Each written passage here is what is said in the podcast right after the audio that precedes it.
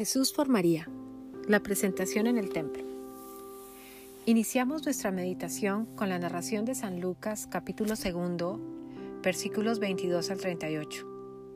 Los personajes de esta historia son el niño Jesús, Nuestra Señora, San José, Simeón, la profetisa Ana, el anónimo sumo sacerdote y por supuesto detrás de bambalinas nosotras.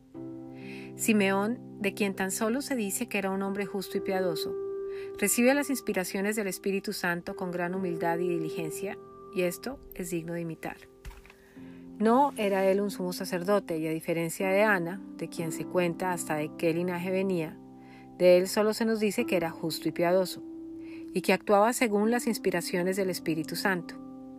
Este misterio nos invita a detenernos en la figura de este hombre, anónimo, callado, piadoso y lleno de esperanza pues sabía y confiaba en la promesa de Dios para su vida, a tal punto que confiaba en que su camino en esta tierra no acabaría sin haber visto antes la salvación de Israel.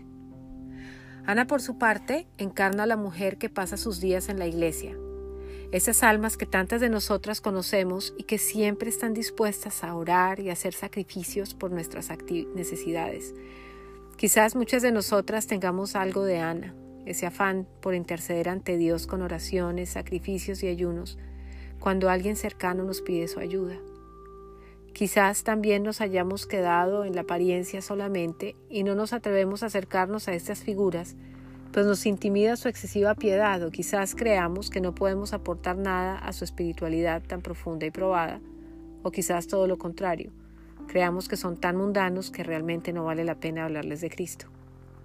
Se nos vinieron a la cabeza aquellas personas que a veces hemos desechado por culpa de nuestros prejuicios o ideas y que muchas veces nos han dado lecciones de amor, tolerancia y coherencia. San José, quien en su pobreza prepara la ofrenda más humilde para rescatar a su Hijo Jesús, como lo había ordenado Dios en el libro del Éxodo, los números y el Levítico, nos muestra la verdadera humildad. ¿Y cuál es esa humildad que agrada a Dios? La capacidad de entender quiénes somos en realidad, es decir, somos seres dignos, llenos del amor de Dios, y por eso Él se acerca con pobreza material, pero con una enorme dignidad al templo. No se intimida por el tamaño de su ofrenda, ni porque los demás lo vean como alguien pobre. Él va tranquilo y confiado en que Dios aceptará su sacrificio con amor, por su, porque su intención es pura. La humildad no consiste en pensar menos de uno mismo, sino en pensar menos en uno mismo. Repito, la humildad no consiste en pensar menos de uno mismo, sino en pensar menos en uno mismo. Así es como este hombre, cargando su sencilla ofrenda, nos muestra el auténtico valor de la humildad, que es la llave para entrar al corazón de Dios. Nuestra Señora nos da la más grande lección de todo este misterio. Ella encarna el júbilo de la Madre Buena esa alegría silenciosa de la madre que sabe que algún día se le va a romper ese corazón en mil pedazos por los sufrimientos de su amadísimo hijo, y sin embargo vive cada instante en el momento presente. Simeón le profetiza algo terrible y ella simplemente sigue su camino. Ella calla y vive el día a día sin pensar en el futuro. Just walk, don't think.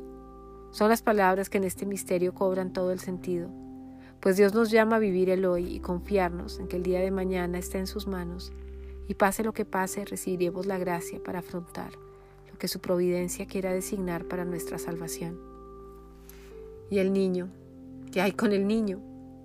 Cerremos los ojos del cuerpo y veamos con los del alma a ese bebé recién nacido, envuelto en pañales y lleno de amor, y atrevámonos a oler su piel, el aroma de Cristo. ¿A qué huele Cristo? Cristo huele a verdad, a paz, a humildad, a vida nueva, a belleza. ¿Cuál no sería la alegría y la emoción de Simeón y Ana al tomarlo en brazos y besar su cabecita perfumada con el olor a las flores de su madre, María? ¿A qué huelen nuestras almas? ¿A qué huelen nuestras conversaciones y nuestras actividades del día a día? Como dice San Pablo en su segunda carta a los Corintios, el aroma de Cristo debe esparcirse ¿Olemos a Cristo olemos a mundo? ¿A qué olemos? Ay, y por último nosotras, allí, en esa banca de la iglesia, estamos acercándonos a la fila de la comunión. ¿Cómo estamos caminando? ¿Acaso lo hacemos con los pasos de la rutina, de la costumbre? O quizás nos parecemos a Simeón o a Ana, quienes impacientemente extienden sus brazos para abrazar a ese niño que viene a traerles la salvación y la esperanza. ¿Cómo me acerco a comulgar? ¿Acaso mis heridas, mis pecados, mis distracciones y mi culpa me impiden acercarme con la confianza de quien extiende los brazos sin temer a quedarse con ellos vacíos? Nuestra oración sea que cada comunión nos recuerde ese encuentro, de ese par de almas que buscaban con todas las fuerzas de su alma reconocer a Cristo y esparcir su aroma por todas partes. Nuestra Señora de la Candelaria ruega por nosotros. San José ruega por nosotras. Simeón ruega por nosotros. Ana ruega por nosotras. Divino Niño Jesús, ten piedad de nosotras. Y así termina nuestra meditación de Ponder. Las quiero mucho. Dios las bendiga. Adiós.